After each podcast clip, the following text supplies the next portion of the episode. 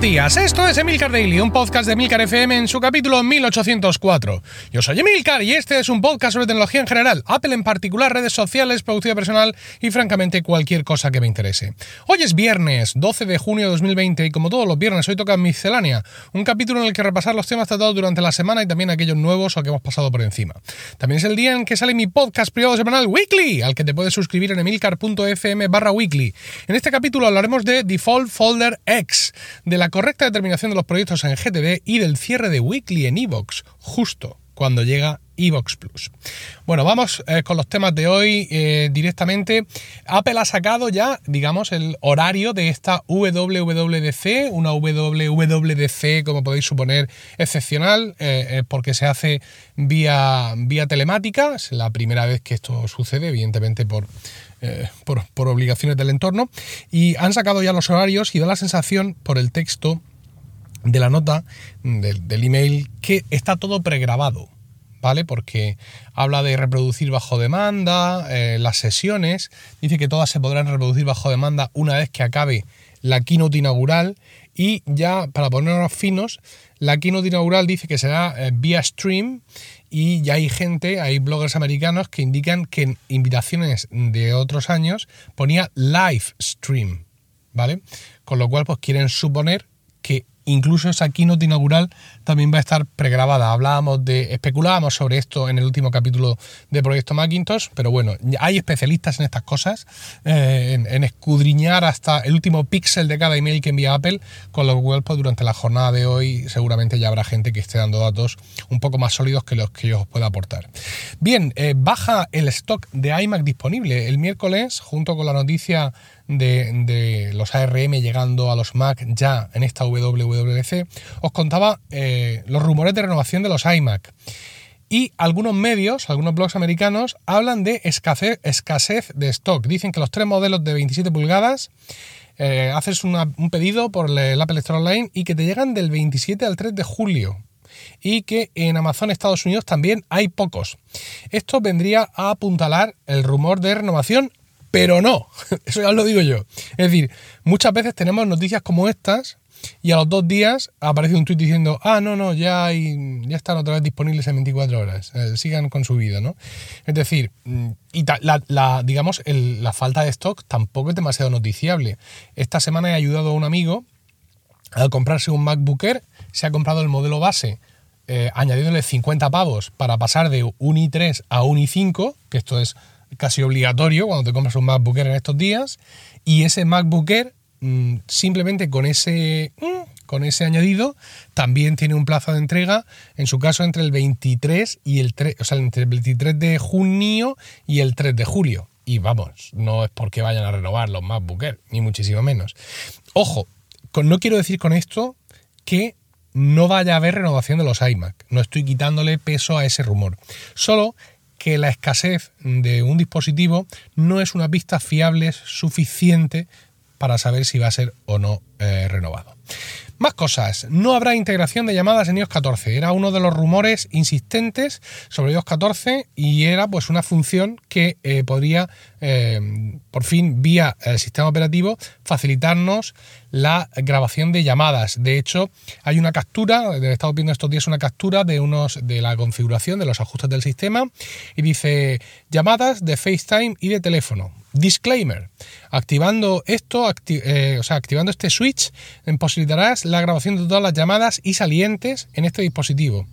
Eh, debes reconocer y estar de acuerdo con que es tu responsabilidad de notificar a todo el mundo en la llamada que están siendo grabados, bla bla bla bla bla bla bla bla bla bla bla bla. Y también, ojo con esta frase, eh, acuerdas o estás manifiestas tu acuerdo y te comprometes a que no vas a permitir que otra persona use este dispositivo mientras que esta opción audio login, dice, login más bien, is enabled, ¿vale? Y abajo el switch, ¿vale? Digo que es importante esta última frase porque nos viene a subrayar algo que os voy a contar ahora y es que eh, esta captura ha sido publicada por la comunidad Jailbreak, pero 9to5Mac, que ya sabéis que han estado ordeñando una versión preliminar de iOS 14, dicen que ellos también lo han visto, pero que esto no es algo que vaya a prosperar a la versión final de iOS 14.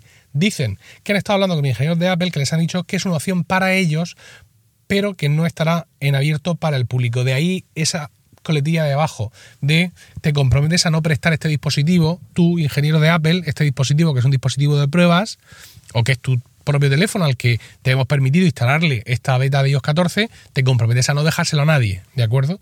Entonces, pues bueno, eso se va a quedar ahí un poco en, en el limbo. Más cosas. Apple retira Pocket Casts de la App Store China a petición del gobierno.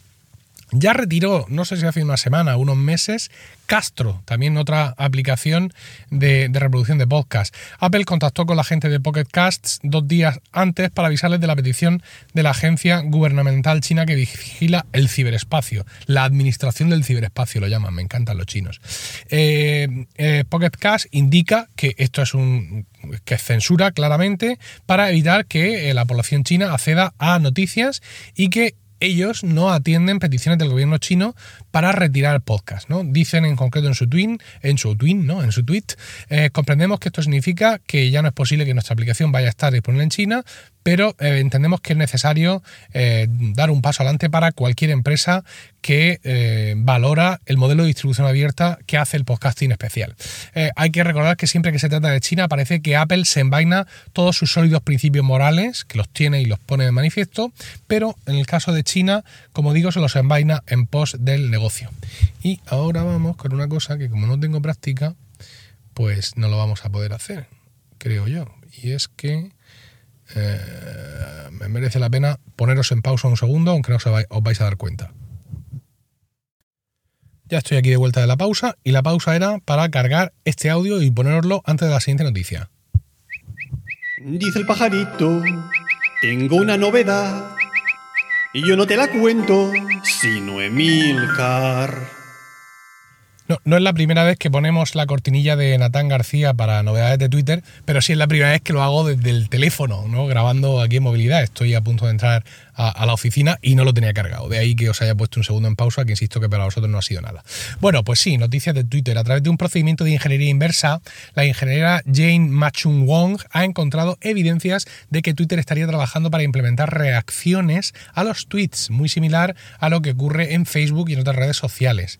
Eh, de hecho, ya lo estamos viendo un poquito en Twitter. Ahora en los mensajes privados podemos añadir estas reacciones. Tenemos ahí un botoncito al lado para poner un corazón, un dedo para arriba, una sonrisa, aunque El nuevo menú de reacciones estaría incluido en el menú de retweet y eh, llevaría estas opciones, las dos que ya existen, retweet, retweet con comentario y los iconos que vendrán ahí todos puestos, los disponibles, que son la sonrisa, el icono del 100%, el icono de prohibido, el icono de llorando de risa, el icono de sorpresa y el icono de gracias. El icono de gracias es curioso porque es un icono mm, generalmente mal interpretado. Para que sepáis qué, icono es, el icono de gracias es ese icono donde aparecen dos manos juntas.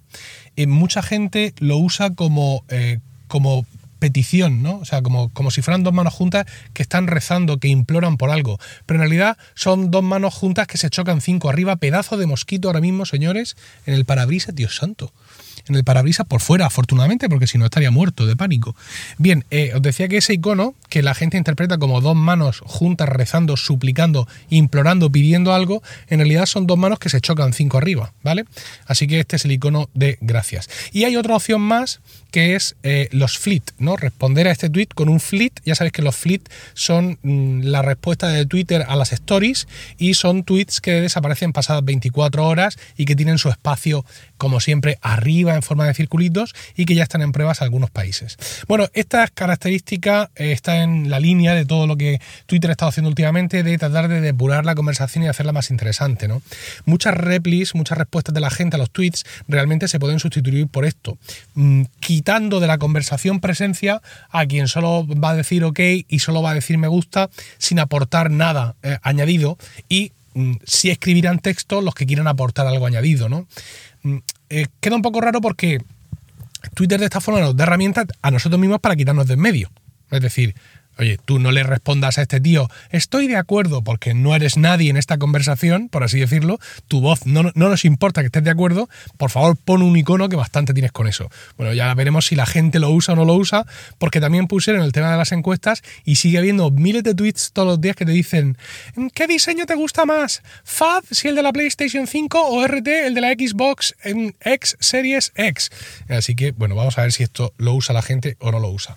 Y para terminar, precisamente, eh, otra noticia relacionada con videojuegos y es que Sony presentó ayer su eh, PlayStation 5 y lo más llamativo, aparte de las características de los videojuegos y de todas esas cosas, es el diseño. Un diseño que no puedo describir porque carezco de habilidades semánticas para ello y os pido que si no lo habéis visto ya, pues lo busquéis. yo aquí ya sabéis que yo de videojuegos pues hablo de vez en cuando, pero que mm, a mí todo esto de los teraflops y todas estas historias y Ah, que yo en videojuegos no estoy muy ducho, ¿no? Si me preguntáis por lo que me gusta, o sea, por dos cajas, por así decirlo, con tecnología dentro, ¿cuál me gusta más? Pues son dos dispositivos con un diseño muy peculiar. siempre lo han sido, ¿no? Es decir, eh, la Xbox siempre se ha diferenciado mucho de lo que es la PlayStation y a mí evidentemente por mis propias filias, me ha gustado siempre más la Xbox y sigue siendo lo mismo en el caso de esta última generación. El diseño de la, de la próxima Xbox me gusta bastante más que el diseño de la PlayStation 5, pero tampoco voy a hacer aquí chistes, ni memes, ni historias sobre el diseño de la PlayStation 5 porque ya se está encargando el mundo de ello. Bueno, espero vuestros comentarios en emilcar.fm barra daily, donde también encontráis otro medio de contactar conmigo.